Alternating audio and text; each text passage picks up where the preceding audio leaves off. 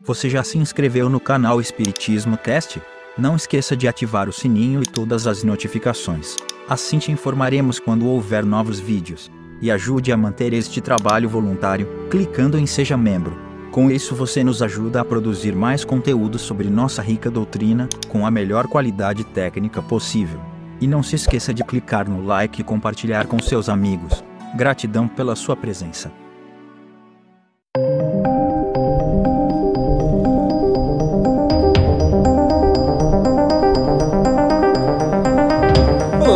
Minhas amigas, meus amigos, como é que vocês estão? Sejam bem-vindos a mais um episódio onde estudamos o livro O Céu e o Inferno ou A Justiça Divina segundo o Espiritismo.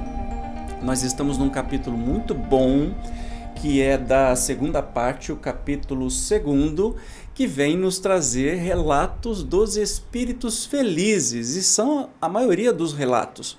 Né? Kardec quis nos dizer alguma coisa. E eu estou muito feliz também, porque hoje nós vamos falar dela, da Condessa Paula. Aí vocês vão falar assim: ah, quem é? É que eu tenho um amigo, o Dr. Ururaí Barroso, beijo Uru, que sempre quando pode vem falar sobre este relato da Condessa Paula como um exemplo a ser seguido. Então, eu sei, é encantador mesmo e hoje nós temos o prazer de estudar. Então, este estudo eu dedico a você, Uru.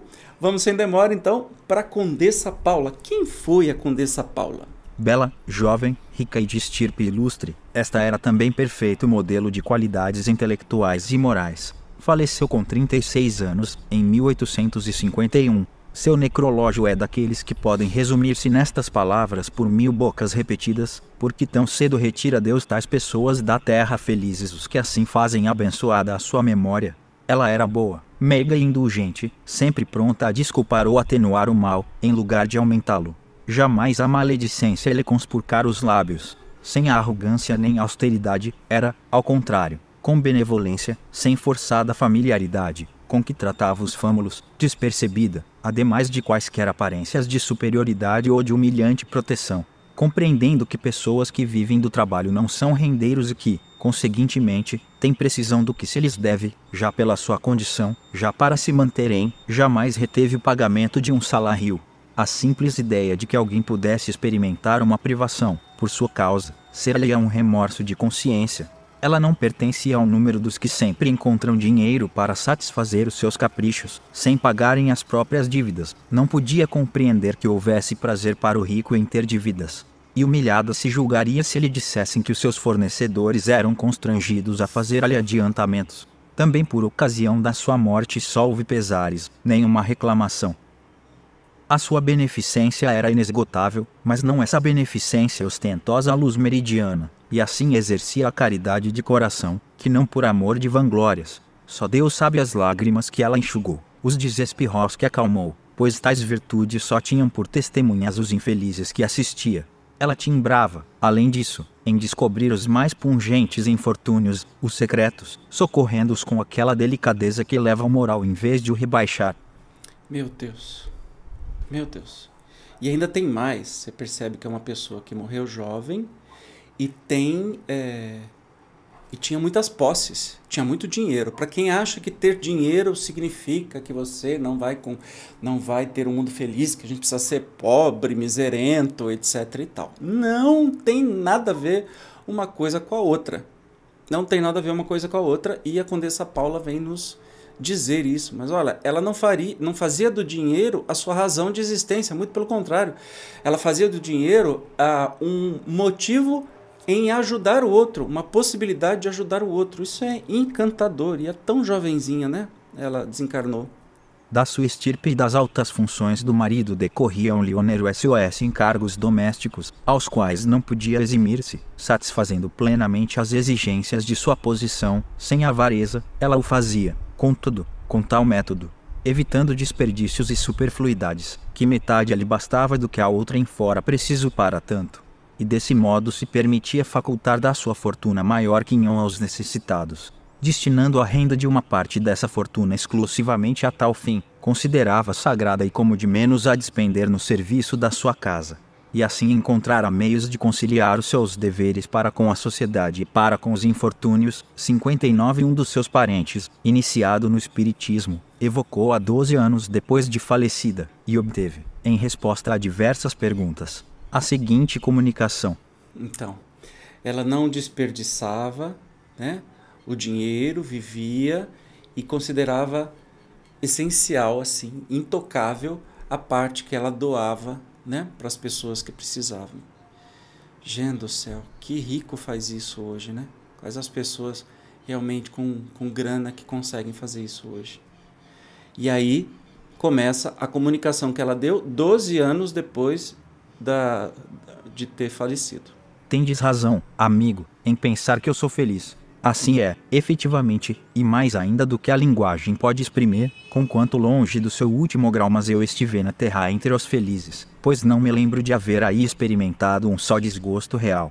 Juventude, homenagens, saúde, fortuna, tudo o que entre vós outros constitui felicidade eu possuía.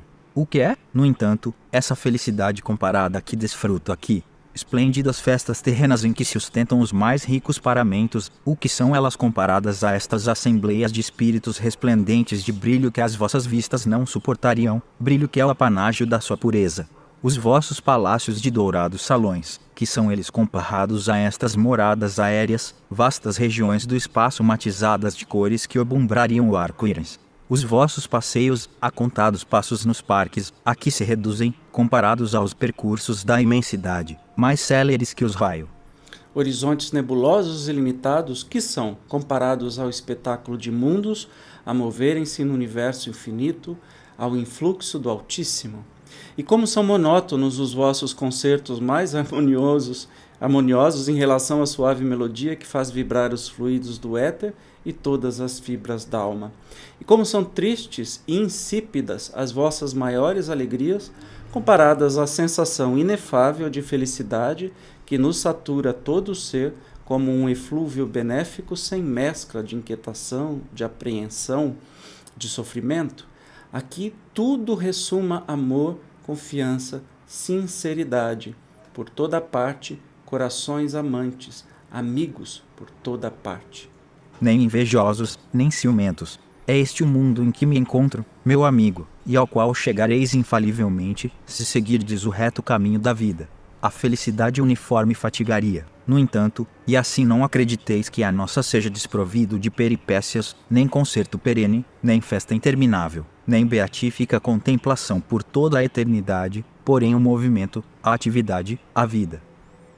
As ocupações, posto que isentas de fadiga, revestem-se de perspectivas e emoções variáveis e incessantes, pelos mil incidentes que se lhes filiam, tem cada qual sua missão a cumprir, seus protegidos a velar, amigos terrenos a visitar, mecanismos na natureza a dirigir, almas sofredoras a consolar, e ao vai-vem, não de uma rua a outra, porém, de um a outro mundo, reunimos-nos, separamos nos para novamente nos juntarmos e, reunidos em certo ponto, comunicamos-nos o trabalho realizado, felicitando-nos pelos êxitos obtidos, ajustamos-nos mutuamente e nos assistimos nos casos difíceis. Finalmente, asseguro-vos que ninguém tem tempo para enfadar-se, por um segundo que seja. Presentemente, a Terra é o magno assunto das nossas cogitações. Que movimento entre os espíritos, que numerosas falanges aí afluem, a fim de lhe auxiliarem o progresso e a evolução dir-se-ia uma nuvem de trabalhadores a destrinçarem uma floresta, sob as ordens de chefes experimentados, abatem uns os troncos seculares, arrancam-lhes as raízes profundas, desbastam outros o terreno, amanham estes a terra, semeando. Edificam aqueles a nova cidade sobre as ruínas carunchosas de um velho mundo. Neste comenos reúnem-se os chefes em conferência e transmitem suas ordens por mensageiros, em todas as direções. A terra deve regenerar-se, em dado tempo, pois importa que os desígnios da providência se realizem, e, assim, tem cada qual seu papel. Não me julguei simples espectadora desta grande empresa, o que me envergonharia, uma vez que todos nela trabalham. Importante missão me afeta, e grandemente me esforço por cumpri-la, o melhor possível. Não foi sem luta que alcancei a posição que ora ocupo na vida espiritual, e ficai certo de que a minha última existência, por mais meritória que porventura vos pareça, não era por si só e a tanto suficiente. Em várias existências passei por provas de trabalho e miséria que voluntariamente havia escolhido para fortalecer e depurar o meu espírito. Dessas provas tive a dita de trunfar, vindo a faltar, no entanto, uma, porventura de todas as mais perigosa, a da fortuna e bem-estar materiais. Um bem-estar sem sombras de desgosto. Nessa consistia o perigo. Olha só que interessante. Uma das coisas que eu sempre falo que mais perigoso do que a pobreza é a riqueza. É das provas mais perigosas que a gente tem nas encarnações. E aqui a Condessa Paula vem nos dizer justamente isso, né? E antes de tentar, eu quis sentir-me assaz forte para não sucumbir. Deus, tendo em vista as minhas boas intenções, concedeu-me a graça do seu auxílio. Muitos espíritos aqui, seduzidos por aparências, pressuro SOS escolhem essa prova, mas, fracos para afrontar-lhe os perigos, deixam que as seduções do mundo triunfem da sua inexperiência. Trabalhadores, estou nas vossas fileiras. Eu, a dama nobre, ganhei como vós o pão com o suor do meu rosto. Saturei-me de privações, sofri reveses e foi isso que me retemperou as forças da alma. Do contrário, eu teria falido na última prova. O que me teria deixado para trás na minha carreira. Como eu, também vós tereis a vossa prova da riqueza, mas não vos apreceis em pedi-la muito cedo. E vós outros, ricos, tende sempre em mente que a verdadeira fortuna, a fortuna imorredoura, não existe na terra. Procurai antes saber o preço pelo qual podeis alcançar os benefícios do Todo-Poderoso. Paula na terra, condessa de. E aí não fala. Condessa Paula. Gente, que coisa mais linda. Perceberam que o que ela mais diz de todo esse relato, 12, 13 anos depois de desencarnar, é o trabalho. E aí ela faz uma alusão, é, trazendo uma imagem que era muito é, contemporânea na época que foi psicografada, né? A imagem de ir numa floresta virgem, tirar os, as, os troncos, arrancar as árvores, aplanar o terreno e construir uma cidade. Né? Hoje em dia a gente sabe que isso tem sido a causa da nossa maior derrota climática possível, né? Mas era uma imagem que fazia todo sentido na época dela, né? Dizendo assim, olha, nós somos muitos espíritos trabalhando como se construindo um novo mundo juntos e sob o comando de outros espíritos. E que tudo é felicidade pelo trabalho, mas que há uma variedade imensa de emoções né, junto disso. Não é uma felicidade constante, é um monte de emoções, dada a, a, a imprevisibilidade dos acontecimentos, dos auxílios né, que se prestam e eterno trabalho. Mas não trabalho como esse trabalho que a gente é, foi ensinado a crer, que é um negócio que a gente não espera a hora de um feriado prolongado para descansar. Não. É o trabalho sentir-se útil já que o espírito não cansa. É um trabalho que não cansa, que muito pelo contrário, que dá prazer ao espírito. Então os espíritos felizes trabalham, como Jesus trabalha o tempo todo, construindo um mundo melhor ou diversos mundos melhores.